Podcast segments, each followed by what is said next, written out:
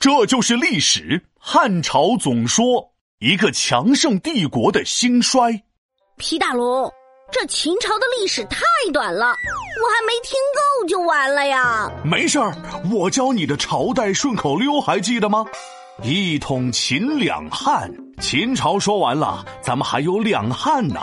这个汉朝长，西汉、东汉加起来一共有四百多年，够你听一阵了。怎么有两个汉朝？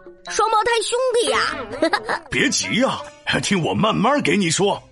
刘邦打败项羽后，建立了汉朝，也就是我们常说的西汉。建立汉朝的过程中，打了太多太多的仗，那真是三天一小打，五天一大打，今天破城墙，明天满地瓦，哈哈！因此国力较弱，百姓也经不起折腾了。啊，这国力一弱，不就又要挨打了？这个时候，刘邦的继承者汉文帝和汉景帝父子采取了一个好办法，那就是。无为而治，无为就是什么都不做，那还怎么治理国家呀？这个无为并不是不作为，而是不瞎作为。具体来说，就是不再四处打仗，让百姓少给政府交钱，鼓励大家多种地生产，过好自己的生活。哦，我懂了，就是不折腾百姓。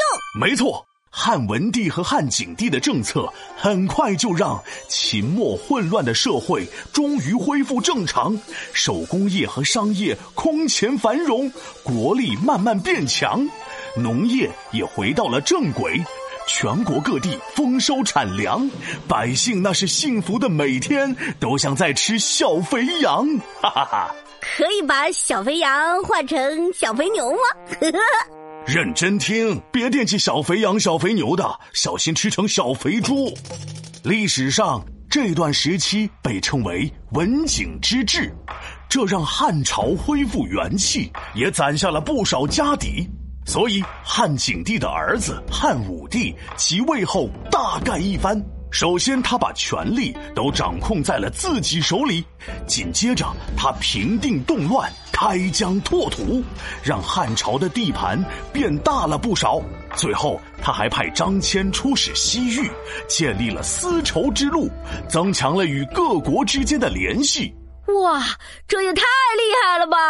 可不是，汉武帝让汉朝进入了最厉害的时期，史称汉武盛世。不过，这历史就跟爬山一样，到了顶峰之后，呃，就开始走下坡路了。汉武帝之后，汉朝渐渐衰落，皇帝的权力也渐渐被外戚和宦官掌控。外戚和宦官是啥？外戚就是妈妈或者老婆家里的亲戚，宦官就是太监。唉，那皇帝也太可怜了吧！更可怜的还在后面呢。有个外戚叫王莽，篡权建立了新朝，西汉也就此灭亡。不过没多久，王莽就被推翻了。西汉王室的后代刘秀平定了叛乱，重新统一天下，建立了东汉。但是万万没想到，许多年之后，东汉因为外戚和宦官争权，让东汉重走了西汉的老路。天下变得大乱起来，直到黄巾起义后，权力开始落在各个地方军阀手里，开启了群雄争霸、三国鼎立的乱世。哇，这汉朝的故事也太精彩了吧！皮大龙敲黑板，历史原来这么简单。一统秦两汉，两汉分两段，东汉和西汉各自占一半。